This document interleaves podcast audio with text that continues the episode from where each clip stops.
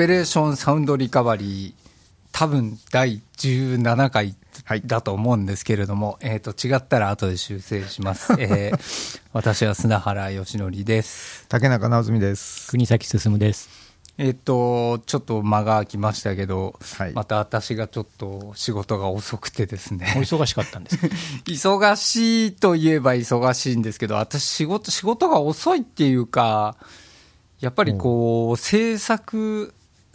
をやってるとですね、ゴールがないじゃないですか。で、ね、締め切りいっぱいまで良くなるんだったら締め切りいっぱいまで仕事をしてしまうタイプなんで。それマスタリングですか？えーと、マスタリングもありましたし、あと、まあ、リミックスをやったりだとか、まあ、それに以外になんか、どっかにラジオに出たりとか、まあ、ちょろちょろちょろちょろ、そういうことをちょっとやってまして。篠原さんの出てたんですよね。あ、篠原のも出ましたね。はいはい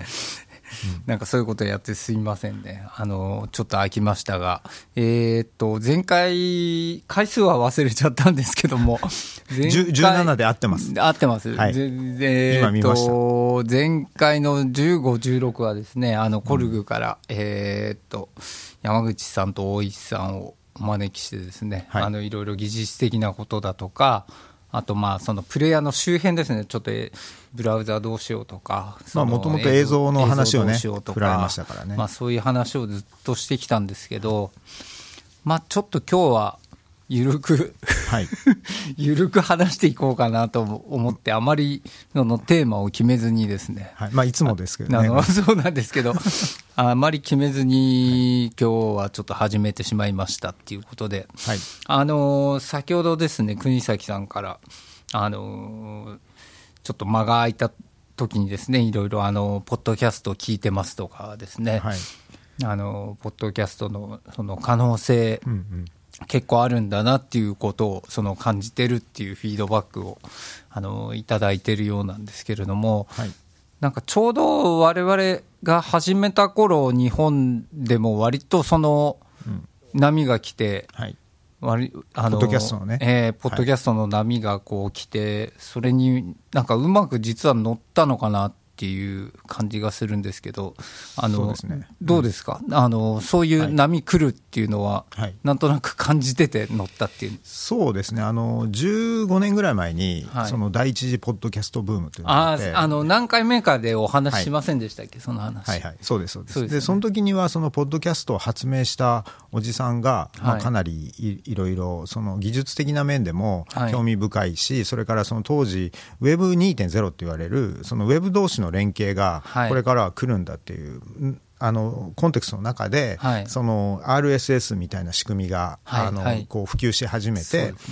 でそれがそのネットワークされるっていうね、はい。はい、でこれはそのインターネットを使ったあの昔でいうテレビのネットワークのその未来系だみたいなことがものすごくこうあの技術系の人たちの間では盛り上がったんですよね。はい、でそれで、えっと、特にそのコンテンツがない人たちも、はい、ポッドキャスト面白そうだから始めようみたいな感じで。はいあの始めて、はい、その中でいろいろ生まれたわけですよ。はい、なんかあの僕前も話しましたけどその風呂場であの 半身浴しながら話すみたいなことをやってたわけですよ。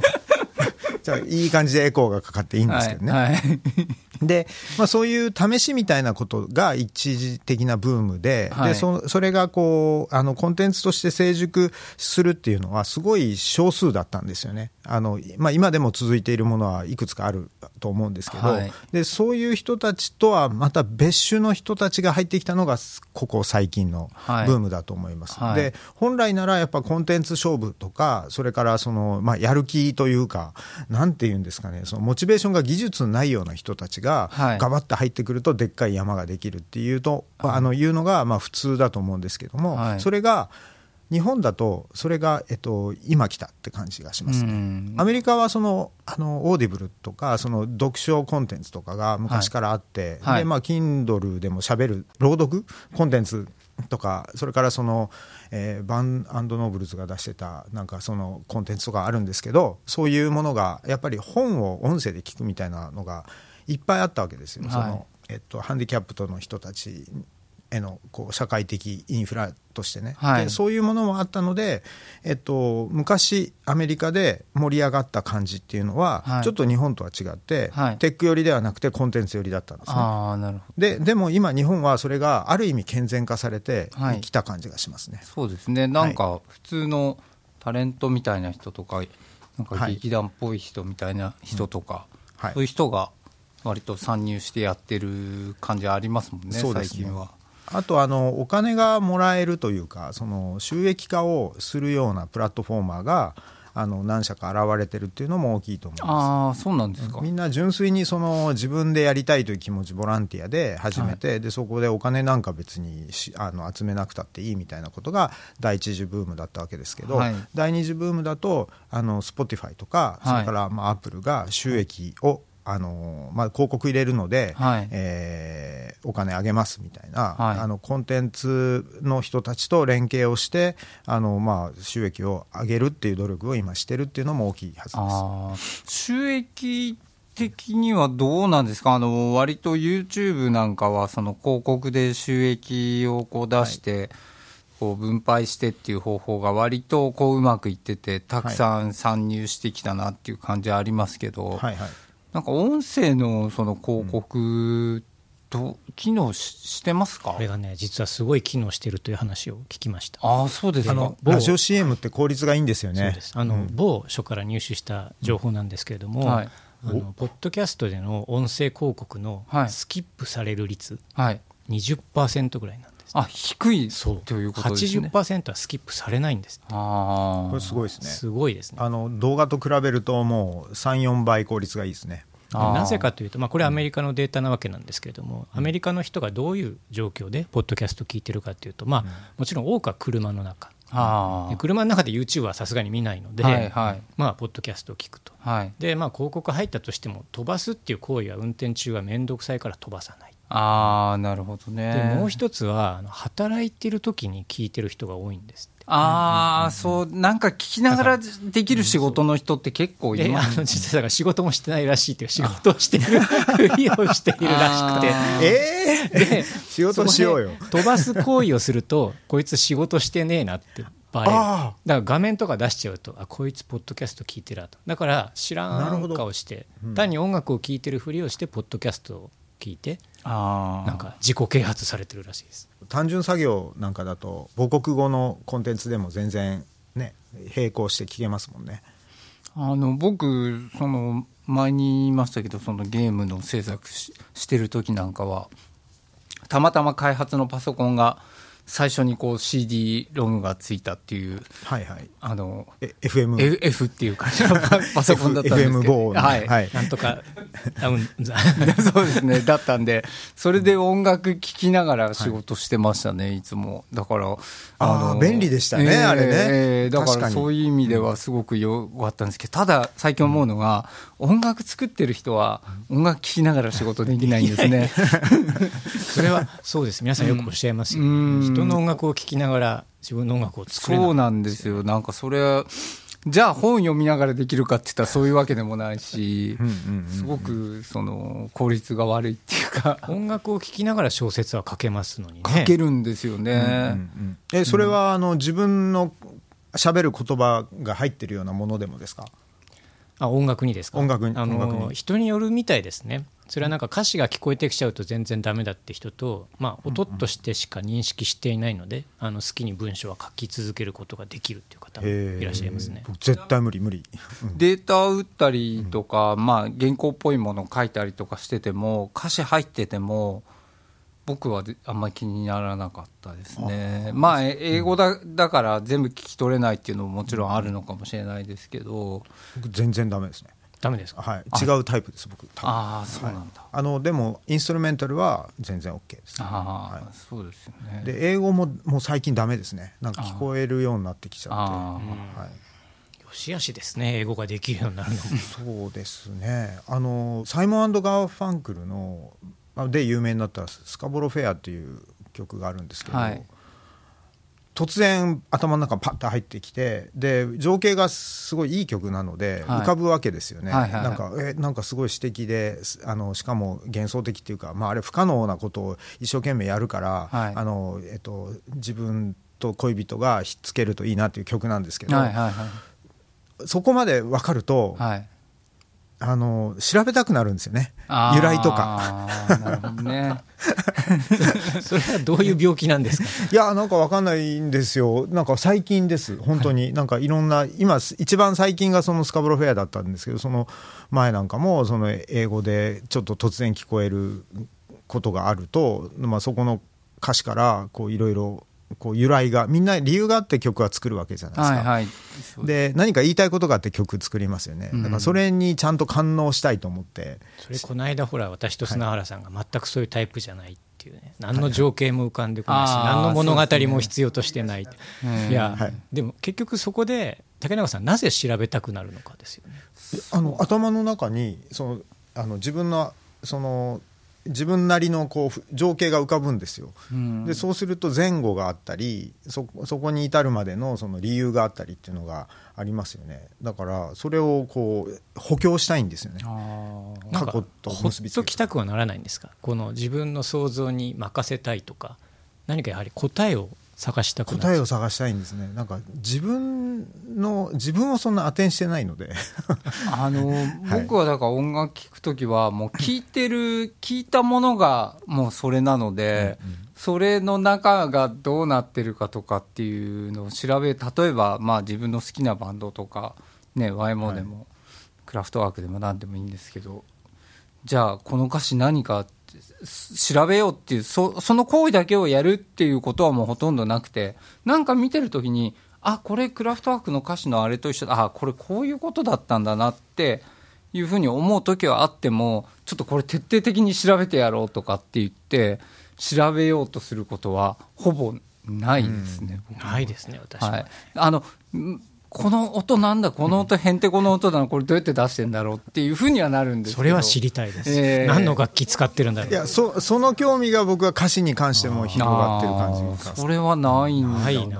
あのでもあの性転換は4回目みたいな、はい、そんなのは感心するけど調べようとは思いません当然ながらね、あの2回性転換したら元戻るみたいなことが、見事に歌われてるわけですよね、はい、その電気グループの中にもあるわけですけど そういう歌詞が。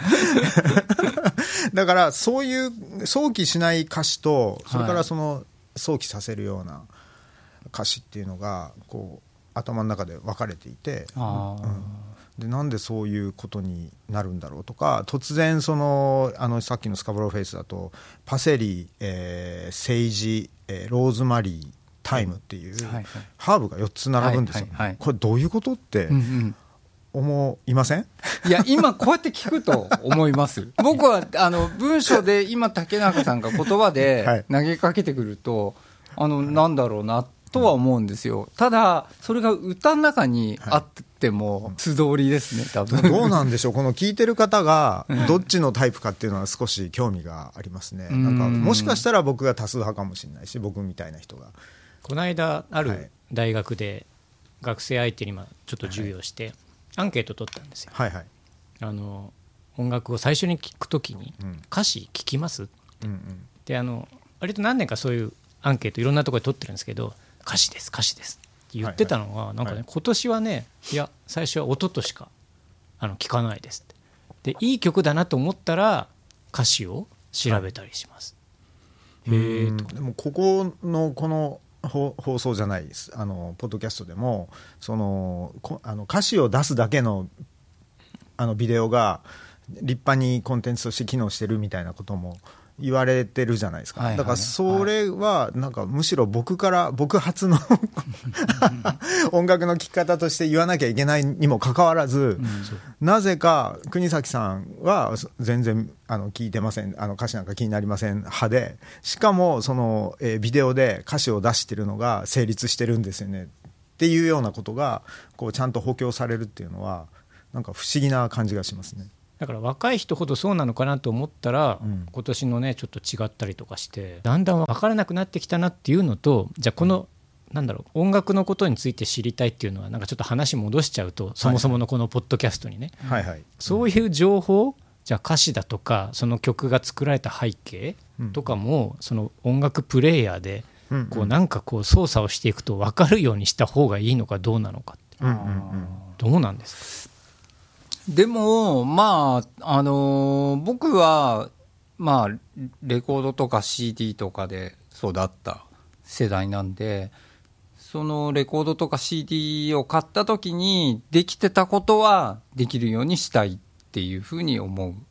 それはもう単純にその通りだと思います、ね、でも例えばあの、日本のリスナーだった我々からすると、はい、おそらくはアメリカとか、ね、ヨーロッパの人よりも多くの情報をレコードから得られていたと思うんですね。ライナーノーツという存在が。ああまあそうですね、うん、海外なんて歌詞カードとかも入ってない時はありましたもんね。歌詞カードある。ライナーノーツある、はい、でだからあるのは、まあ、プロデューサーミュージシャンのクレジット、うん。はい、まあ、よくてスタジオのクレジット、はいはい、でそれ以上の情報を得るのに我々は慣れてしまっていたわけですが、はい、マリンさん的に言うとどこまでの情報が必須の情報ですか、まあ、歌詞作詞作曲、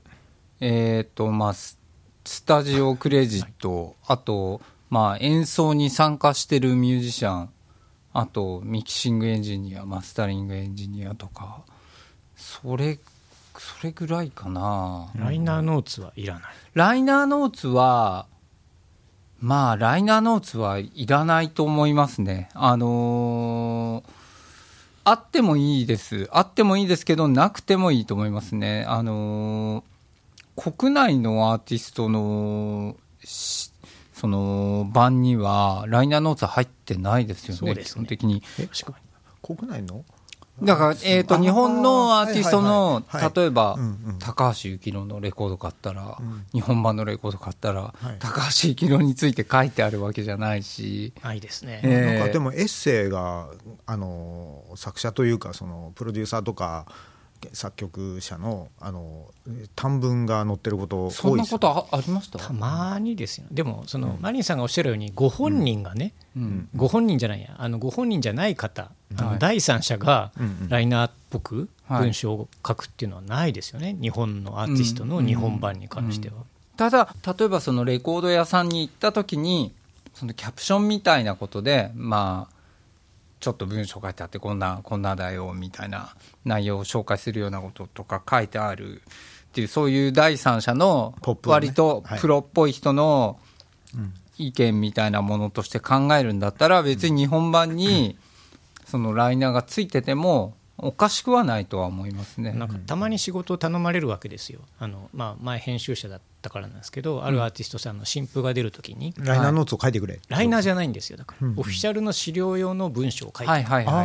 要するにいろんなメディアに配るのに、この人はこういう人だと、まあ、言ってしまえばライナーノーツみたいな原稿ですよね、書いてくれと。い。うのはありますね。でもそれが一般の人の目に触れることはない、うん、ないですかないです、それだって宣伝資料で要は放送局とかお店とかに配布する、リリースに巻くやつリリースで。そうですそうです。ああ確かにあるわ。さんとかにも来るでしょ来ます来ます、でもおとといさんがその文章をベタっと載せることはないじゃないですかほぼないですねですよねはい私も来週実は来週じゃない、うん、明日か某なんとか東和さんっていう人の新しいアルバムのオフィシャルインタビューをよろしくと言われてるんですけど、はい、多分 T, T, T さんですか？T, T さんですね。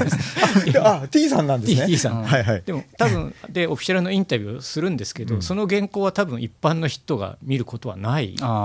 ですね。あ一昨日のそのリリースの場合、はい、なんかその曲なりなんなりにきちんとしたそのステートメントをその本人が発している場合はあの引用という形で載っけることは多いですね。でもそうですね。第三者が書いているような場合はふーんみたいな感じで読んでで、まあ、そこから情報を抜き出すことはあってもそのまま載せるってことはほぼないですね、まあ、だから言ってしまうと何も知らないメディアの人が、うん、そのアーティストの新しいアルバムのことを紹介しやすくなるような、うんうん、まあ、アンチョコって言っちゃなんですけれども、うん。はい、そういう原稿なわけですよ、うんうん、そういうのは。だからそういう意味ではそのまんま一般の人にはの目には触れないですね、うんうん、なんかもったいないですね。結構書いてます。それは、はい、でもまあそれを言うと多分レコードだけじゃなくて何でもそうだと思うんですよね。洋服でも食べ物でも、業界の人だけが販売店の人だけが見るようななんかそういうおすすめの文章みたいなのとか例えばお店にポップを出すとしたらこういうレシピがありますよってこう出し出すとこう売れますよみたいなのとかなんかそういうのがあるんじゃないですかね何でも。うん、あの多分それがお店の人がお客さんが来た時に、ちょっと断片的にでも話すと、またここに来ようとか、こんなことを教えてくれたみたいな、い、いあのイメージになって、なんかそれが販売促進につながるっていうようなことが、なんとなく言語化されずにずっと何十年も続いてるんじゃないですかね。うん。まあだから国内のライナーノーツ別にあってもおかしくないし、興味なかったら別に読まなきゃいいわけだから。再発版とかリマスターので頼まれたことは結構ああそっか再発とかはそうですね、うん、再発とかリマスターっていうのは確かにあってもおかしくない。なんか私の今までの編集人生というかライター人生の中で入魂の原稿はやっぱ平沢進リマスター版のライナーえいついつのリマスターですか？コリドールさん時代のやつ、ああさあの3枚ぐらいもっと出てるか。3枚4枚ぐらいのやつの一気に書きましたね、入魂の。ボリュームどれぐらいなんですかそれで？えっとね一応メインのライナーノーツを書く人がいて私サブなんですよ、はい、なるし私は淡々と事実しか書かない。この時期はこういう機材でこういうふうに平沢さん作っていた、はい、延々と淡々と。あれリマスターされたんですか？ずいぶん前ですね。ああそうですか、はい、ですです。実は平沢さんあの、まあ、キャリア長いですけどソロはあそこから始まったというまあ、ちょっと変わってますよね。そうですね。えー、そうなんですよ。マリンさんもね、うん、そうですね、あの頃あのツアーに連れて行ってもらいましたけど、フジロックでも前後じゃなかったんですか、今年えっとね、僕、でもステージが全然違うから、違うんですか、えー、そうですね。また一緒にやったりとか、どうですか？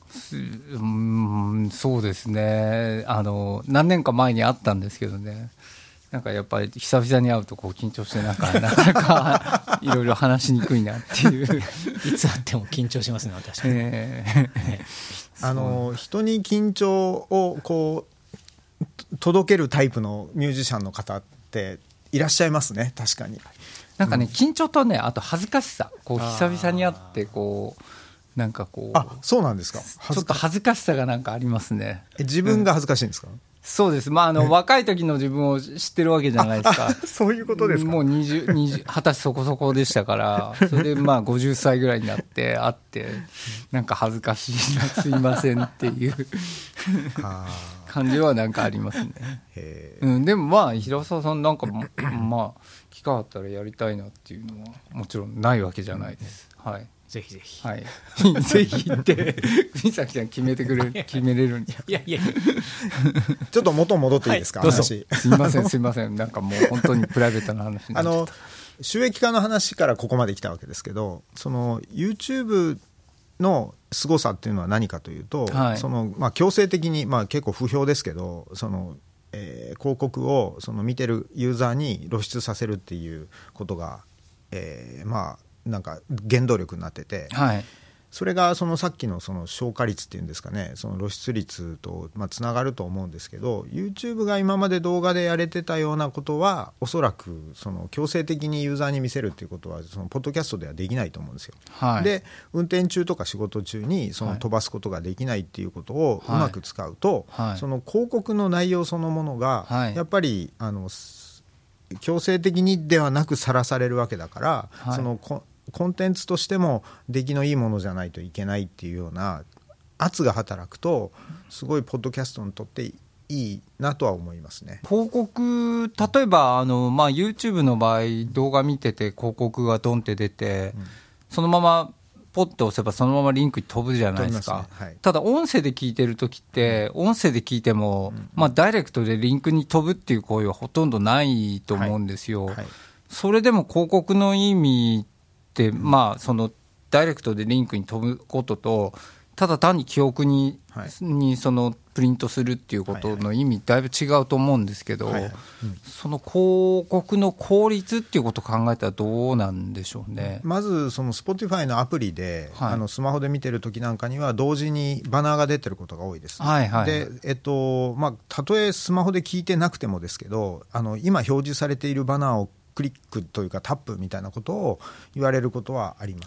す。でそうするとそのオープンエアで聞いてて手元にスマホがない場合には、はい、おおできないけどみたいになるっていうのは一つですね。はい、でもう一つ広告のその質というかあの内容が、えっと、もうちょっとボワンとしてるというかそのえっと、正確にそこに飛ばすんじゃなくてあ分かります、うん。はい、なんかフェスがありますみたいな、はい、そういうものは Spotify ではたくさんかかるので、はい、あじゃああの、えー、8月後半になんかあの新潟でフジロックがあるんだなみたいなことが残ってでそれでじ別の行動が起こるっていう後でねなんかチケット買わなきゃみたいな、あのー、広告ってだからその面白くてそのダイレクトで飛ぶことだけがその効果じゃないんですよね、ね。結局、なんかぼんやりした大きい広告っていうか、だからフェスがありますっていうのは、すごくその絞られてはいないけど、すごくなんか大きなそのものじゃないですか、はいそすね、それをなんとなくその記憶に留めておけば、うん、なんかそれにまつわる今度、また、うん。うん、なんていうんですかね、その広告を見たり聞いたりしたときに、それとこうつながって、相乗効果っていうんですかね。もっとこうはっきりしたものになっていくっていう。だからまあ広告自体のそのやり方はまあないくつもいくつもあるんだなっていう感じはしますけど、はい。まあ、ウェブ以降の広告論みたいな話をあまりする気はないんですけど、えー、やっぱりえっと、そういう20年ぐらい前にそのウェブで広告が有効であるっていうことをそのみんながなんとなく分かった時期から 現代までなんかちょっとその植物的なものが多すぎましたね。だからイメージ広告とかそのでかいもでかい概念に対する広告みたいなものが、はい、なかなかそのウェブ上では成立しがたくなってきてるのが今までだとすれば、はい、ポッドキャストの音声の広告っていうのは、はい、そのリンクとあの結びつかないっていう意味で、はい、あのそっちに戻揺り戻しが来てるっていうような気がします、なるほどね、当然あのコンバージョンってよく言いますけれども、うん、ある、まあ、広告がありました、でまあ、それは何かを売りたいある商品を売りたいわけであって、その広告が表示されたり流れたらまあ、その商品が一体いくつ売れたのとい。うのがクライアントさんがまあ一番大事にする、はいコンバージョン何パーセントとかやるわけですけど、なんかその次っていうかその前段階に近いんですけど、その広告があってしばらくそれに関係する検索がどれだけされたかっていうのももう一つ別の指標としてあるわけですよ。まあ、さっきまでいくと本当はフジロックの宣伝をしたいという広告だったんだけれども、はい、フェスっていう検索がたくさんされたら、その広告は有効だったと見てもらえるとあ、うん、そこはなんかポッドキャストっていうのは割とそこら辺は強いのかなと思いますね。やっぱりそういうのでも人の行動を変えますもんねそういうところにポッドキャストという今グーグルが弱いような、はい、あのえー、まあプラットフォームというかそういうコンテンツの塊が出てきたにもかかわらず、はい、今の国崎さん説によると、はい、やっぱりそのグーグルトレンドとかで調べるわけですよね。フェスっていう検索の結果を。でやっぱ YouTube みたいなものじゃなくてもその検索を抑えているっていうとすごく強いんだなっていうのは改めて実感します。だから想像以上に YouTube の広告を見てでそれをクリックなりタップなりして、はい、で飛んで商品を買うっていうことは、がんじがらめになってるんですよね、あのグーグル,、まあ、グーグルにね、はい、絡め取られてるって感じはします、はい。なんか広告入れますか？入れてみましょうか、あのアプリのそのそうあのビジネスモデルをどうしますかっていう話はちらちら過去にあの12回出てきてるんですけど広告モデルにするのか、まあ、それか違うあのサブスクリプションであるとかそれから、まあ、あの場合によっては1回売るみたいなねなんか1000円で売るみたいなことを、はい、まあ、決めなきゃいけないタイミングが絶対来るので、うん、その時に広告を今みたいなポジティブな感じで捉えることができれば、えー、広告モデルもありな気がします。